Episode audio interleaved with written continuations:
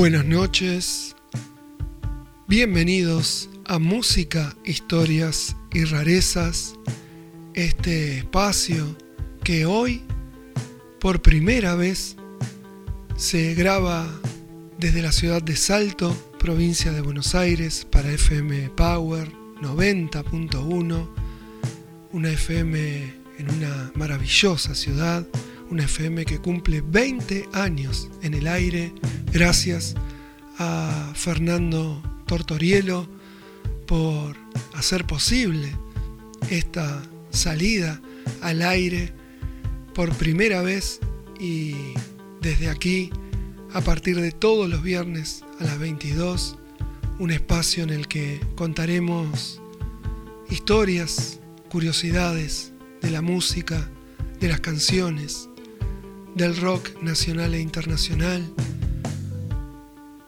Quiero saludar también a mis oyentes de toda la vida de este espacio que comenzó como un podcast y sigue siéndolo, que aparece los sábados.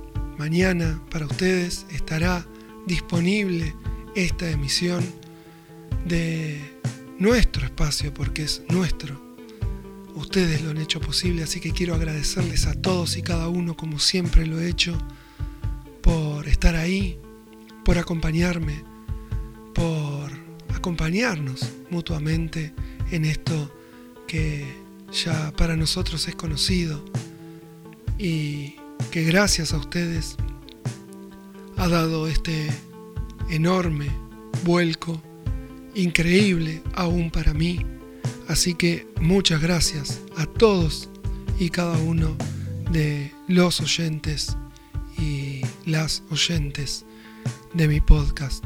Invito también a todos los oyentes que hoy por primera vez están escuchando este programa que mañana lo van a tener disponible en las plataformas Spotify y Anchor y obviamente tienen todas las emisiones desde que esto se inició en el 2020. Y siempre nosotros comenzamos nuestro programa compartiendo algo que tiene que ver con todos nosotros, con alguna vivencia, alguna experiencia, algo que nos conmueve o que nos identifica de alguna manera a todos. Dijo René Juan Trocero, todos los rosales florecen dando rosas, pero no hay dos rosas iguales. Todas las aguas del mar producen olas, pero no hay dos olas iguales. Todos los fuegos arden con llamas, pero no hay dos llamas iguales. Todos los jilgueros cantan como jilgueros, pero no hay dos que canten igual. Todos los humanos son humanos, pero no hay dos seres humanos iguales. Y esto me lleva a reflexionar sobre la obra de arte más maravillosa de la creación, que es sin dudas la vida. Esa que desde el mismo instante del nacimiento comienza el recorrido de un camino que debemos transitar con inteligencia y con alegría para poder extraer del mismo las máximas satisfacciones.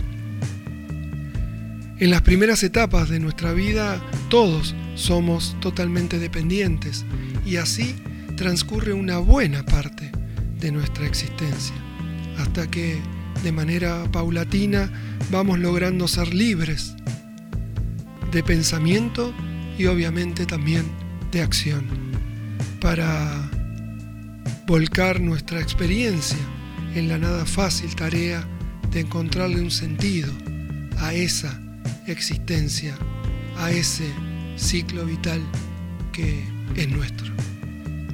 Todo ser humano puede elegir cómo vivir, eso es absolutamente verdadero, hasta que obviamente tropezamos y todos lo hacemos con nuestros modelos, con nuestros paradigmas y con escalas de valores que vamos armando a medida que vamos ejerciendo ese hermoso derecho a la vida. Lo cierto es que en ninguna etapa del ciclo educativo, por lo menos formal, nos es enseñado cómo vivir, cómo ser felices. O por lo menos cómo encontrar motivaciones para descubrir la alegría de vivir. Tampoco encontramos muy fácilmente estos valores en otras fuentes y por lo tanto nos vemos forzados muchas veces a conquistarlos en forma individual. En consecuencia, un día tomamos conciencia de que quizá no hemos estado preparados para enfrentar el mayor desafío de todos, que es, sin duda alguna, nuestra propia vida. Así cuando hacemos un repaso de las decisiones que hemos tomado, algunas veces nos sorprendemos por una determinada elección que la vida luego se encargó de demostrar que no era la más adecuada. Pero eso resultó producto de la casualidad? Yo creo que no. Los errores los cometemos muchas veces por falta de información y porque pasa mucho tiempo hasta que comprendemos que el bienestar debe ser una de las metas más importantes por alcanzar. De hecho, la calidad de vida, eh, cuando uno se convierte en adulto, debe ser un anhelo por el que todos debemos luchar. Tiene mucho que ver con la dignidad del ser humano que debe mantenerse hasta el último instante de nuestras vidas. Y esto me recuerda un proverbio oriental que decía que si no puedo resolver una situación en el exterior, debo resolverla primero dentro de mí. Y uno se queda pensando cómo y encuentra rápidamente la respuesta, cambiando fundamentalmente la actitud. Al bienestar accedemos a través de nuestro mundo interior, que es la suma de nuestros pensamientos, nuestras emociones, sentimientos y estados de ánimo. Tener alegría o no va a depender de la sumatoria de todos estos parámetros y de la permeabilidad que cada uno tenga frente a los sucesos exteriores y a nuestra propia historia gestada a lo largo de los años. Nadie duda hoy que todo lo que hiera nuestro cuerpo también lo hace sobre nuestra mente y toda agresión a nuestra mente repercutirá sobre nuestro cuerpo físico en algún momento. Trabajar sobre nuestras emociones implica trabajar sobre nuestra mente, pues ésta debe estar siempre atenta, limpia y con un sentido crítico de nuestra realidad. De lo contrario, será inevitablemente la fuente de las emociones negativas que tanto nos paralizan muchas veces.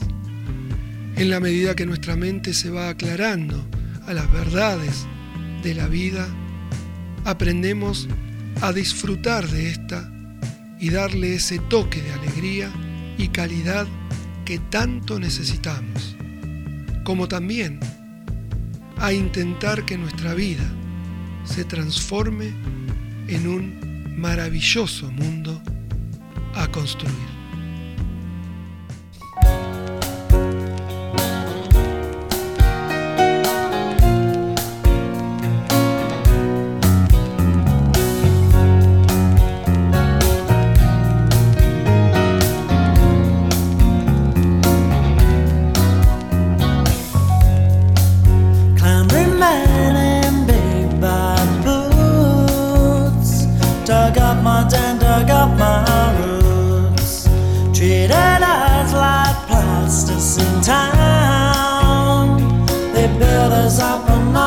us down.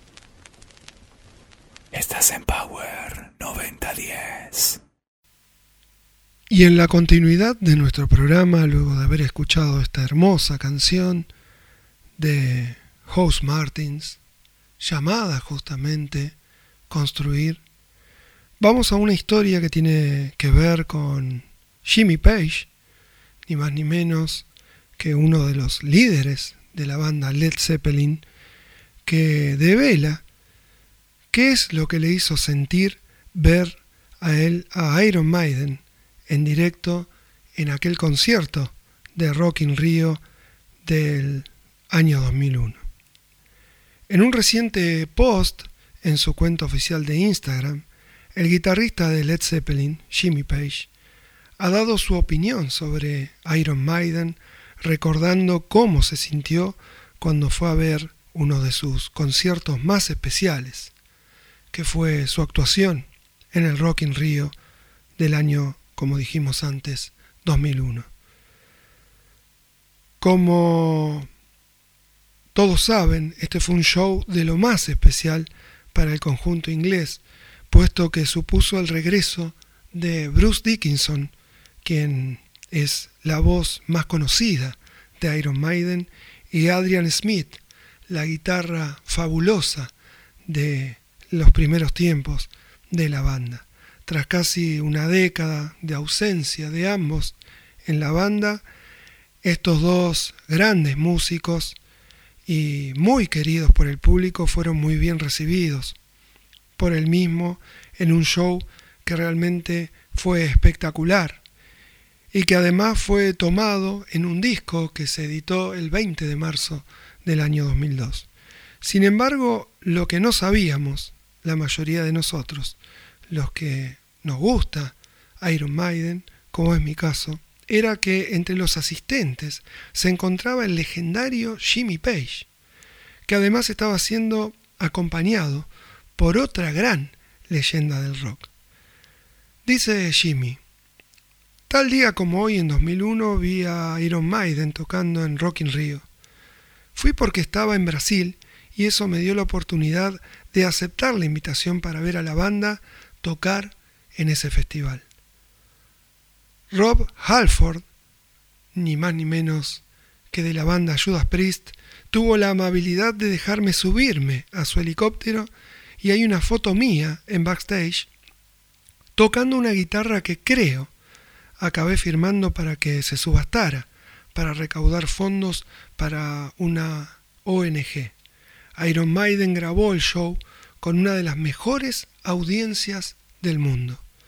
El Rock in Rio siempre es memorable. La gente brasileña sabe disfrutar hasta en la más pequeña de las fiestas, así que te puedes imaginar cómo son en un gran festival. Mientras tanto, Adrian Smith, hace unos meses, el guitarrista de Iron Maiden, explicó cómo fue su regreso y el de Bruce Dickinson a la banda. Decía, Creo que tenemos una idea más clara de lo que hacemos, especialmente desde que me fui de la banda durante nueve años. Así que podía verlo todo desde el punto de vista de alguien que estaba fuera. En los 80 todos eran ciclos de álbum, tour, álbum, tour, y no había vida fuera de la banda, eso hacía muy difícil tomar algo en perspectiva, cuenta Smith. Pero ¿cómo es que decidieron volver a llamarlos para volver a la banda? ¿Era una condición que él volviera para que también regresara Bruce Dickinson? Pues a ver, dice Adrian, Bruce me llamó a mediados de los 90 para que trabajara en algunos proyectos suyos en solitario. Me encantaba lo que estaban haciendo y contribuí con algunas canciones. Luego salimos de gira durante los tres, cuatro o cinco años posteriores. Entonces llamaron a Bruce para que volviera porque Blaze Bailey había sido despedido de la banda y yo estaba tocando con Bruce, así que había como una sensación general de que tenía que volver y pensé, quizá haga un tour o vuelva a casa después de algún concierto, recordó. Si me hubiera preguntado diez años antes, hubiera dicho que no lo haría nunca. Pero las cosas cambian, te hacen mayor y más sabio, continuó. Steve Harris siempre tiene algunas ideas muy raras, que de primera piensas que no van a volver. Así que él sugirió que hubiera tres guitarras, explica. Me uní, fuimos a Portugal a grabar algunas canciones y compuse Wicker Man. Así que comenzamos a tocar aquel disco y nos fuimos de gira, y desde entonces no he vuelto a mirar atrás en realidad. Y para cerrar este pequeño segmento, esta pequeña historia, vamos a escuchar del Rock in Rio del año 2001, interpretada por esta enorme banda del hard rock o del heavy metal de los 80, Iron Maiden, su canción The Number of the beast.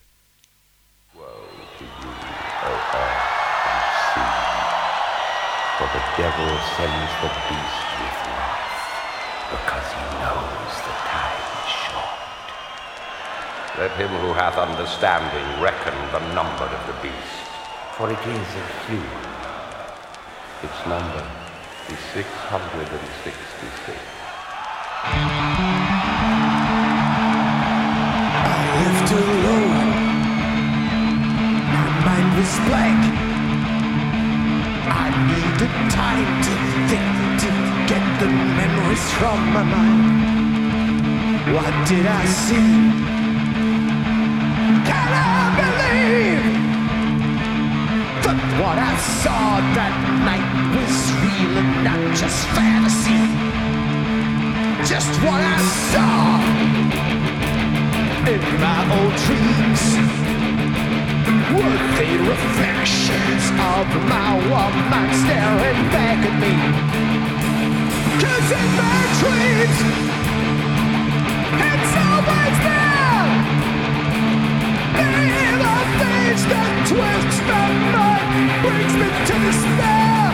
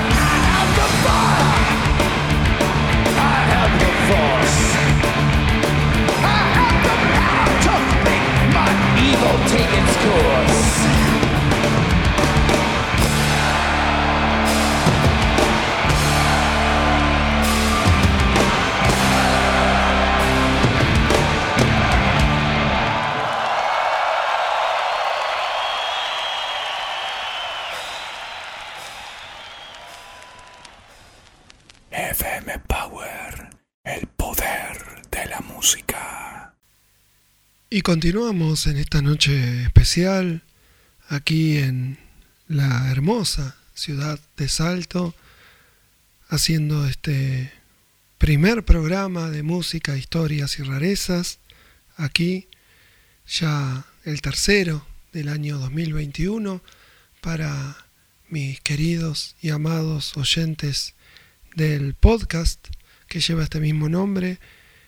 Y seguimos entonces con otra historia que ahora vincula a dos grandes músicos, a Pete Townshend, el guitarrista de The Who, que explica el por qué no le sorprendió la muerte del gran David Bowie. En una nueva entrevista que transcribe Ultimate Guitar, el guitarrista de The Who, Pete Townshend, ha hablado sobre David Bowie con ocasión del quinto aniversario de su muerte el pasado día 10 de enero. Y decía, todavía lo siento como una tragedia reciente, tengo que admitirlo. Un montón de gente que lo conocía sospechaba que la enfermedad que sufría era más grave de lo que quizá el resto de su público sabía, porque debió ser algo muy rápido. Sé que el productor Tony Visconti trabajó con él hasta el final. El tiempo pasa muy rápido y yo, sinceramente, no dejo de pensar en él. Toushen, además, se ha sincerado sobre cómo recibió la noticia de que tan solo unas horas después de publicar Blackstar, su último magnífico trabajo, David Bowie nos dejaba huérfanos para siempre de su música. No recuerdo exactamente cómo fue. Creo que lo que pasa es que cuando alguien está realmente enfermo, se genera una extraña mezcla de sentimientos. Ya sabes, al final piensa que él encima era dos años más joven que yo. Cuando pasas los 60 años en este negocio, el del rock, tienes que dar las gracias a Dios o a cualquier otro ser al que le reces por el hecho de seguir estando aquí. Creo que es un alivio en el sentido de que algunas personas se marchan, por decirlo de alguna manera, por causas naturales, tal y como David lo hizo. Cuando lo conocí en nuestros días de juventud, Bowie estaba viviendo muy al límite. Vivía colocado y a toda pastilla. Fácilmente podría haber sido otra víctima como Jimi Hendrix o Kate Moon, no te quepa ninguna duda. No tiene ningún sentido deshojar la margarita o pensar en qué otras cosas podrían haber pasado.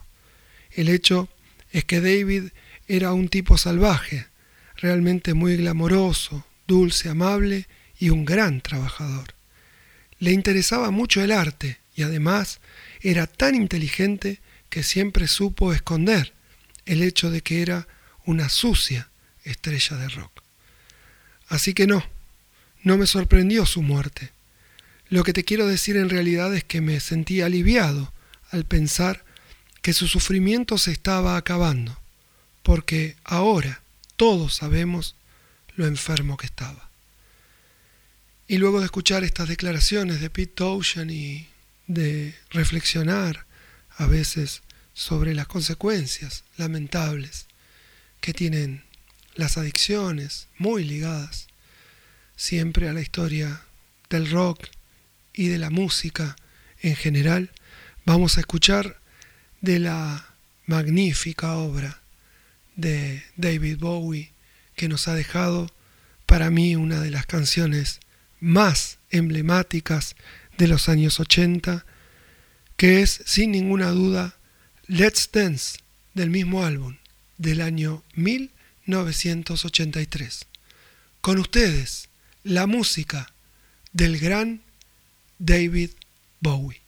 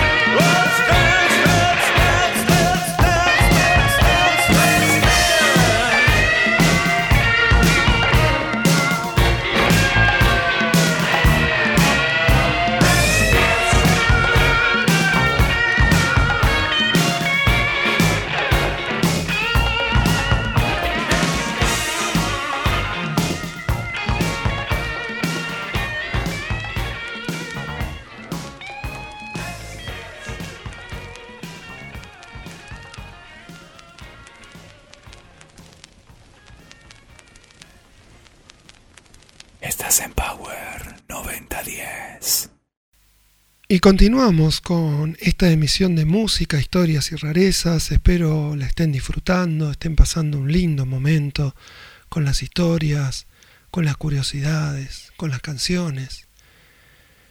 Con este tiempo en el que estamos quizá sentados, relajados, escuchando este programa. Espero les, les guste, les agrade, me hagan llegar tanto al Facebook de la radio FM Power 90.1 como el mío particular o el de música, historias y rarezas, cualquier sugerencia que tengan para futuros programas. Y continuando con él, lamentablemente, para Alonso Martínez, a quien no conozco e intenté conocer porque él ha hecho una nota en un espacio de internet llamado Cultura Colectiva,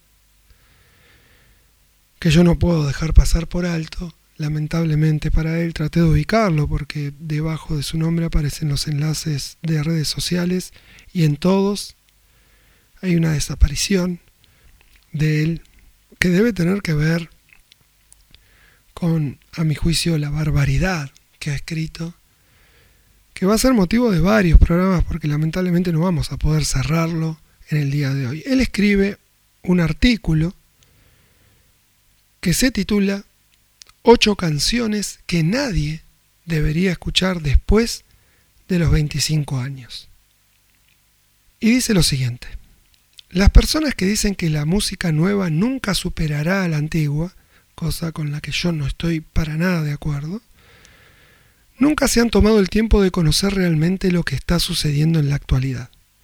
Están tan aferrados a escuchar Pink Floyd, Led Zeppelin o The Rolling Stones que se les dificulta aceptar que existen otras bandas que han dejado una marca en la música reciente. Su visión del mundo, del rockstar, les impide ver que las cosas ya no son como antes y que los creadores contemporáneos tienen lo mismo o más para ofrecer que algunas de las bandas del pasado. Su ensimismamiento con la idea de los rockeros de antaño los ciega ante el hecho de que su idea de rock no existe y que el mundo ya avanzó y los dejó atrás. Continúa diciendo que basta con ir a un bar común para rodearse de esos personajes que pueden pasar horas escuchando los grandes éxitos de los 70 y 80, una y otra vez. Todos los fines de semana van para poner las mismas canciones o ver alguna banda de covers que haga una versión mediocre de ellas. Son reconocibles con sus playeras negras, con logos de bandas que saben que son malas y con sus manos en forma de cuernos, como todo un cliché de televisión. Esos individuos inspiraron esta lista y a continuación él hace una lista de ocho canciones. Yo obviamente voy a tomar la primera solamente. Intenté, insisto, ubicarlo a este muchacho llamado Alonso Martínez, que evidentemente jamás en su vida tomó un instrumento musical ni siquiera para ver cómo se ejecuta o qué sonido produce en sus manos. Él inicia la lista de las canciones que nadie debiera escuchar con Sweet Child on Mine de Guns N' Roses y dice lo siguiente. Un clásico del rock de los 80, un track que sonó en las habitaciones de todos los jóvenes de la época, quienes quisieron gritar como Axel y tocar como Slash. Más de tres minutos de locura sólida y una de las canciones que más han sonado en la historia. Claro, está bien escucharla de joven para guiarse dentro de la genialidad musical de otros artistas, o de los temas más elaborados de los Guns, que no son muchos. Sin embargo, aquellos que maduran se dan cuenta que, a pesar de que es buena, es necesario dejarla en el pasado y no repetirla constantemente. El riff ya no es icónico, parece un chiste, y todos saben que es una simple progresión de acordes que por alguna razón le gustó a Axel. Eso es lo que la hace tan buena, pero también la convierte en una obra simplona que hemos explotado hasta el final y que merece ser recordada con honor y no ser destruida todas las noches en los bares de la ciudad.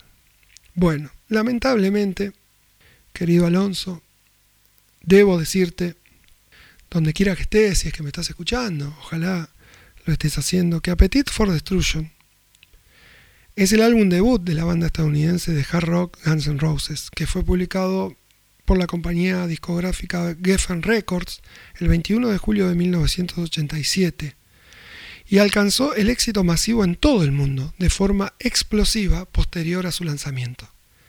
Asimismo, Appetite for Destruction es el álbum debut más exitoso y más vendido en toda la historia de la música, con más de 35 millones de copias vendidas en todo el mundo. Debido a ese enorme éxito, el álbum logró llegar a la primera posición en las listas Billboard de Estados Unidos, donde fue certificado 28 veces disco de platino y 10 discos de diamante. También llegó al número uno en gran parte del resto del mundo, como en Reino Unido, Canadá, Nueva Zelanda, Australia, Irlanda, Alemania y Holanda, lugares en donde el álbum fue certificado triple disco de platino y óctuple de diamante, mientras que en Suiza, Polonia, Eslovenia, Rusia, Ucrania y Japón alcanzó certificación de platino por 16 y diamante por 4. En territorio escandinavo su éxito también fue arrasador, obteniendo certificaciones por 12 discos de platino y óctuple disco de diamante y disco de oro en ni más ni menos que 45 oportunidades. El álbum, además, ocupa el puesto número 20 en la lista de los 500 mejores álbumes de todos los tiempos.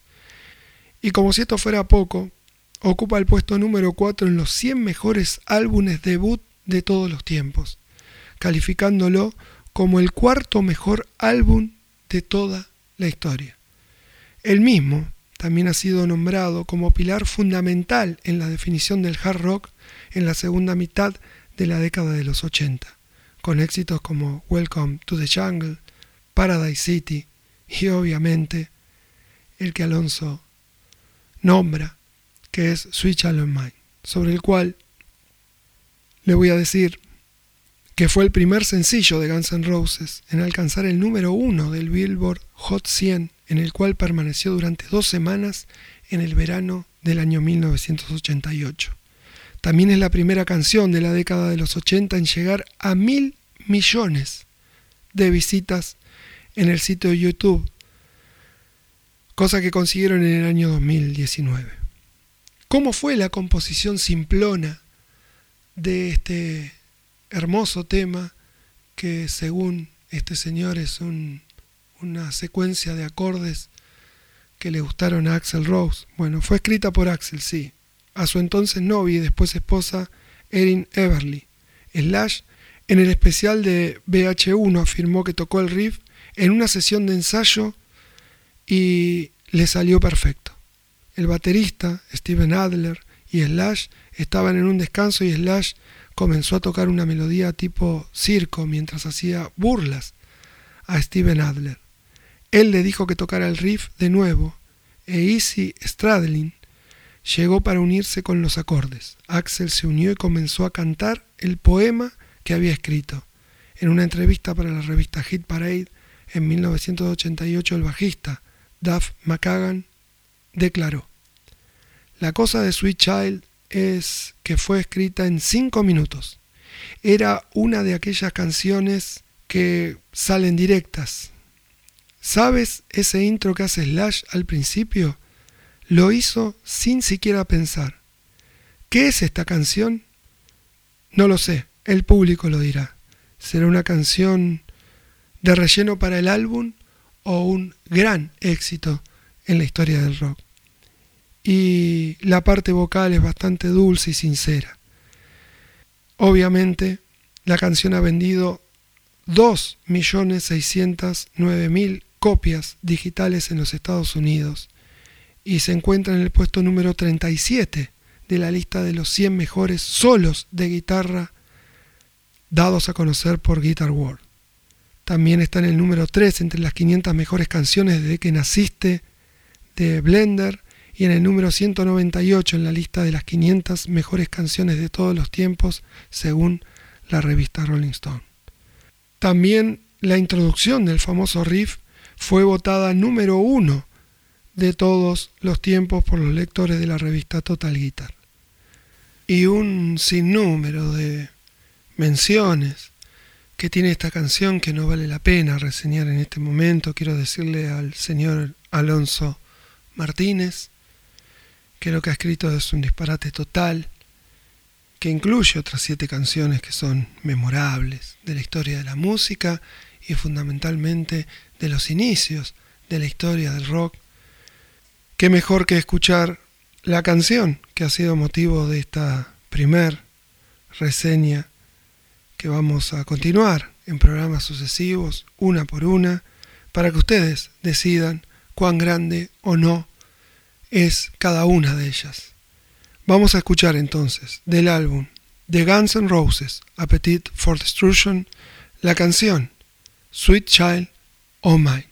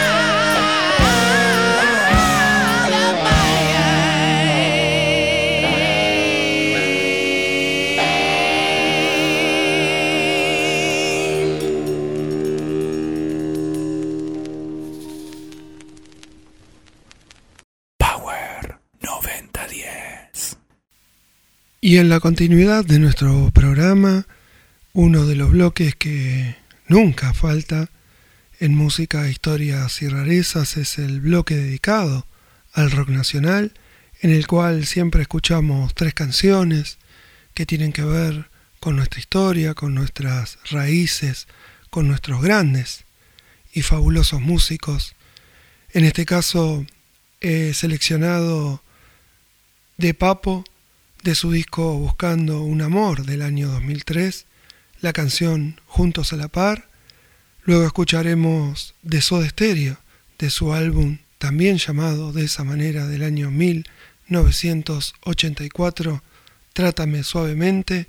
Y por último, de los Abuelos de la Nada, de su álbum Himno de mi Corazón, la canción que lleva ese mismo nombre, de 1994 con ustedes el bloque dedicado a nuestro rock nacional. Le he pedido tanto a Dios que al final oyó mi voz. Por la noche a más tardar, mm, yendo juntos a la paz. Cartas de amor en el hall. Se secan con el sol. Lejos de la gran ciudad, ella es mi felicidad. Nada como el juntos a la par. Nada como el juntos a la par. Caminos de desandar. Pero no, no lo perdí, ese héroe que hay en mí, nada como ir juntos a la paz.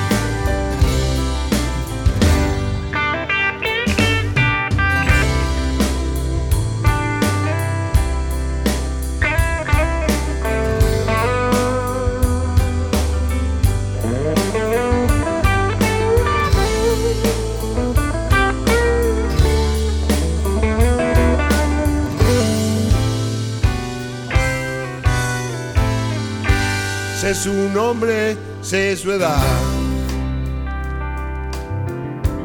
y sus gustos en la intimidad. Cuando un corazón se entrega y el mañana nunca llega, ¿qué más puedo hacer? Nada como el juntos a la paz. Caminos de desandar. Pero no, no lo perdí, es el héroe que hay en mí, nada como el juntos a la paz. El honor no lo perdí, es el héroe que hay en mí, nada como el juntos a la paz.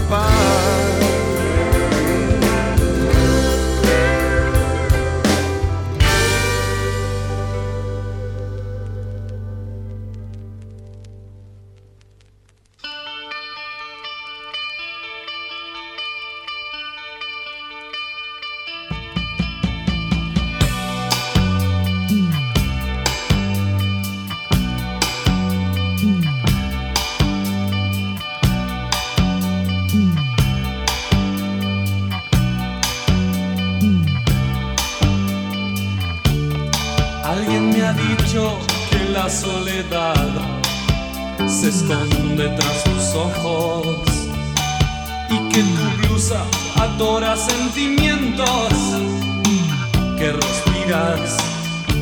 Tienes que comprender que no puse tus miedos donde están guardados y que no podré quitártelos si al hacerlo me desgarras. No quiero solo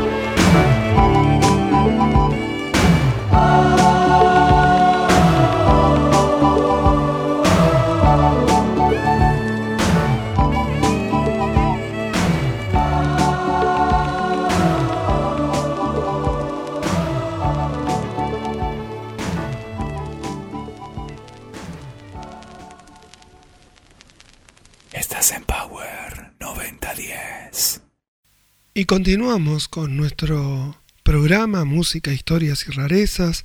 Ahora vamos a contar la historia de la malsana obsesión de Dave Grohl que tenía por John Bonham, el baterista de Led Zeppelin, que lo marcó, según sus propios dichos, para toda la vida. Tal y como informa Ultimate Classic Rock, Dave Grohl, el actual líder y baterista de Foo Fighters y baterista también de una de las mejores épocas de la banda Nirvana, ha recordado lo que para él eh, fue una malsana obsesión con John Bonham, el baterista célebre que ha marcado el destino de muchos bateristas de Led Zeppelin, que definió su adolescencia y que le dejaría literalmente marcado para toda la vida. El líder de Fighters también acabó hablando sobre otra de las grandes figuras en su vida, su madre, que pese a ser profesora, nunca, según él, consiguió enderezarle. Aún con todo, mamá Groll siempre apoyó los sueños de Dave, que acabaría, como todos sabemos hoy, haciendo historia en la música del rock Con 13 o 14 años, dice Dave, tenía una visión muy cuadriculada de la música, en la que todo tenía que ser punk, rock, todo el rato, explica el músico a The Guardian. Revolvía todas las estanterías de las tiendas de discos buscando cualquier cosa disonante y subversiva, death metal, música industrial, cualquier cosa que estuviera en la radio y pareciera rebelde. Para el momento en el que cumplí 15 o 16 años ya había aprendido a tocar la batería poniendo algunos almohadones en el suelo y en mi cama, formando una batería para tocar junto a los Bad Brains. Descubrí a Led Zeppelin justo cuando comencé a progresar como baterista y me obsesioné con John Bonham. Quería saber lo que tocaba y por qué lo hacía. Es difícil de explicar, pero su aura y su sonido eran inconfundibles e indefinibles. Cualquiera puede intentar tocar lo mismo que él, pero nunca será igual porque él era tan único como lo es una huella dactilar. La obsesión de Groll fue creciendo cada día más, casi como un ermitaño. El baterista comenzó a memorizar, aislado, todas y cada una de las canciones del baterista de Led Zeppelin. Tal fue su locura por John Bonham que llegó a marcarse para toda la vida. Estaba tan obsesionado que tomé una aguja de coser y algo de tinta y me tatué a mí mismo los tres círculos entrelazados de Led Zeppelin. Me quedé marcado de por vida. Sobre su madre, Groll lo tiene claro se pasó toda su carrera lidiando con imbéciles rebeldes como yo, pero ella sabía que era conocida por ser la profe guay. Entendía que cada niño aprendía de forma distinta y que pasar un mal momento no significa necesariamente que un niño no pueda aprender. Creo que yo fui su estudiante más difícil, pero ella vio pasión en mí, obsesión musical. Pasé por una fase rebelde, reconoce Growl. Mi madre me apoyó siempre y además se sentía motivada por la independencia y la creatividad de la escena del punk underground, porque todo el mundo se las arreglaba por su cuenta. No había compañías de discos ayudando a nadie. Simplemente empezabas con tu banda, dabas un concierto, te pagaban 50 dólares, ibas al estudio, grababas algo imprimías tus vinilos y sacabas tu disco. Ver a tu hijo tan apasionado por algo a esa edad tiene que ser muy inspirador. Las cosas que más quieres siempre son las que haces mejor. Y yo a esa edad no dejaba de escuchar música. Finaliza. Y para escuchar la obra de este gran baterista de todos los tiempos, Dave Grohl, vamos a escuchar dos hermosas canciones, en principio de la banda Nirvana, del álbum Nevermind de 1991, una canción que fue emblema de la década de los 90, Smills, Like Teen Spirit, y por último, de su nueva banda, de la que es líder, Foo Fighters, del álbum Concrete and Gold del 2017, el tema Sunday Rain. Con ustedes, Dave Grohl.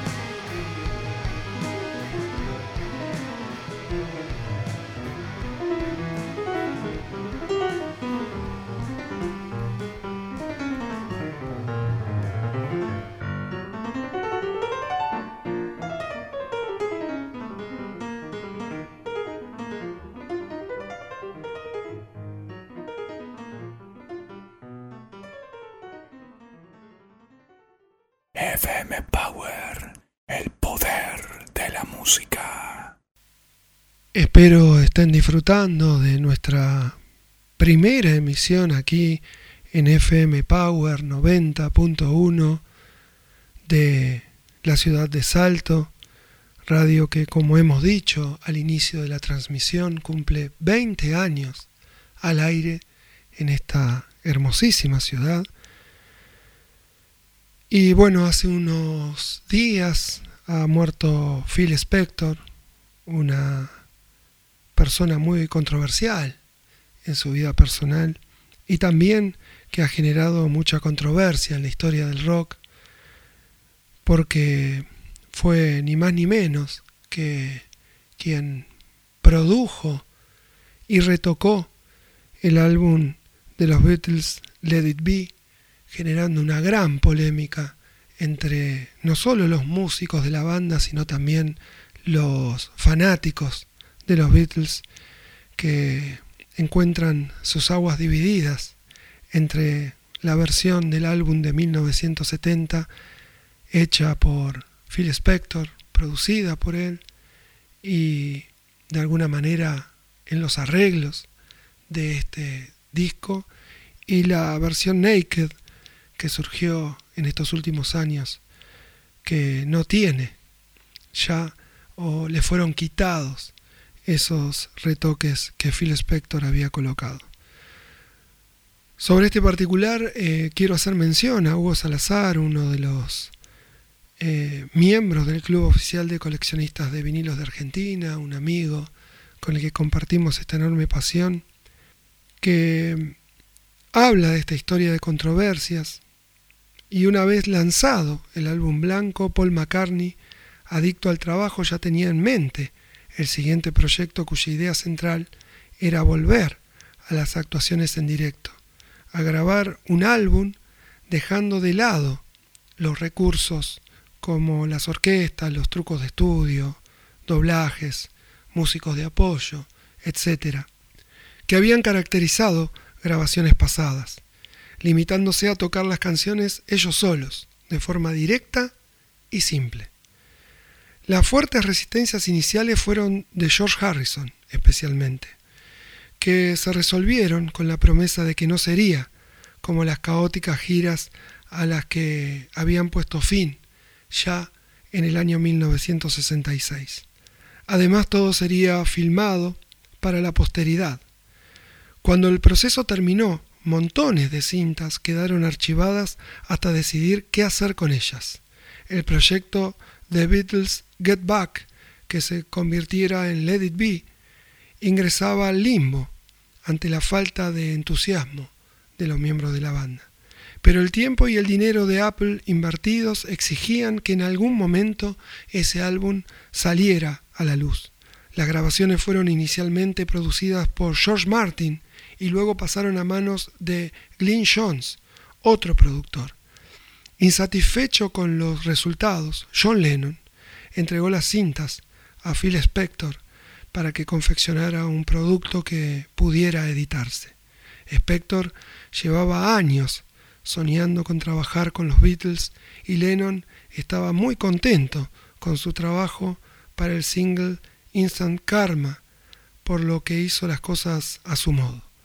La idea inicial de las grabaciones al natural quedó de lado frente a las técnicas y métodos de Spector, que añadió orquesta y coros, en especial a The Long and Waiting Road, cuando finalizó su trabajo envió copias a los cuatro con la promesa de solucionar cualquier reclamo o desacuerdo que pudiera presentarse. McCartney, obviamente, quedó furioso por el tratamiento dado a The Long and Waiting Road e inmediatamente trató de hacer efectiva la promesa de Spector y quitar la orquesta y coros. Pero Spector se hizo humo, seguramente de forma deliberada, y tampoco Allen Klein, el nuevo manager de los Beatles, al 75%, Paul no lo quería. Movió un dedo cuando recibió una carta de Paul exigiendo la restauración de la versión original. Fue allí cuando decidió dejar la banda. Meses después, En la famosa entrevista Lennon Remembers de la revista Rolling Stone, Lennon defendió con firmeza el trabajo de Spector, lo que de alguna manera dejaba mal parados a George Martin y a Glyn Jones, además del gusto de darle la contra a Paul McCartney.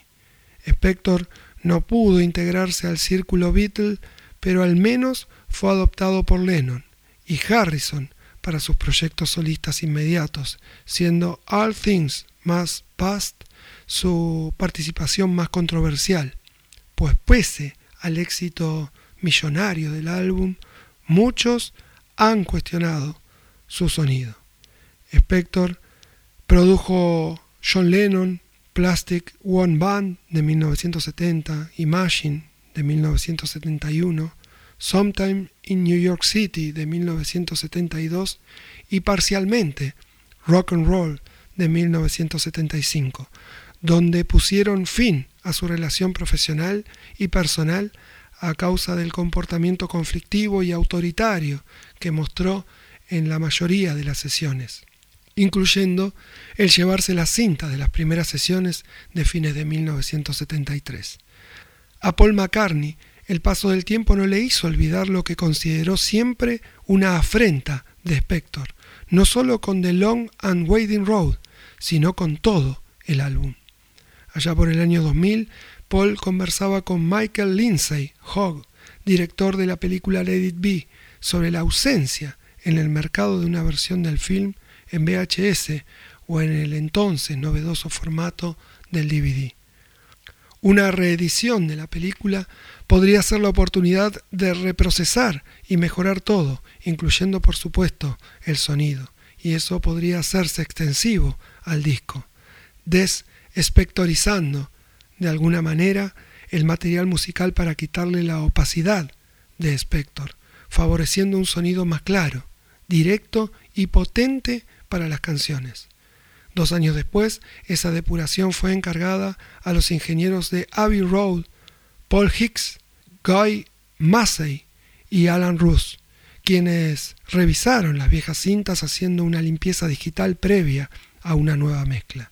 Finalmente, en noviembre de 2003, sale al mercado el famoso álbum Let It Be Naked, lo que sería la venganza de Paul McCartney que finalmente se sacó la espina o el puñal, que en realidad no fue tal porque el moderado éxito de ventas y la fidelidad de los fanáticos al disco original demostró que aquello que tanto hirió a McCartney no había generado la misma inquietud o desacuerdo en el gran público.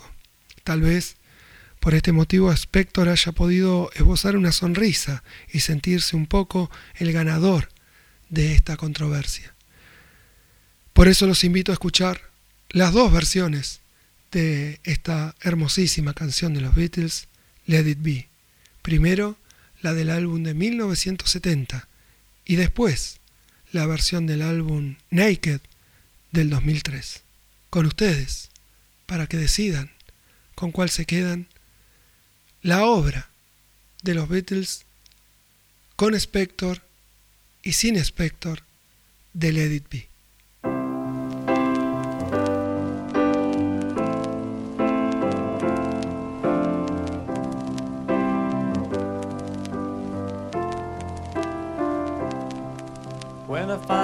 Myself in times of trouble, Mother Mary comes to me, speaking words of wisdom, let it be.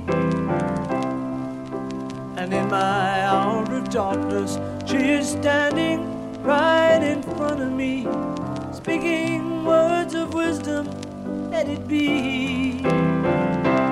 Let it be, let it be, let it be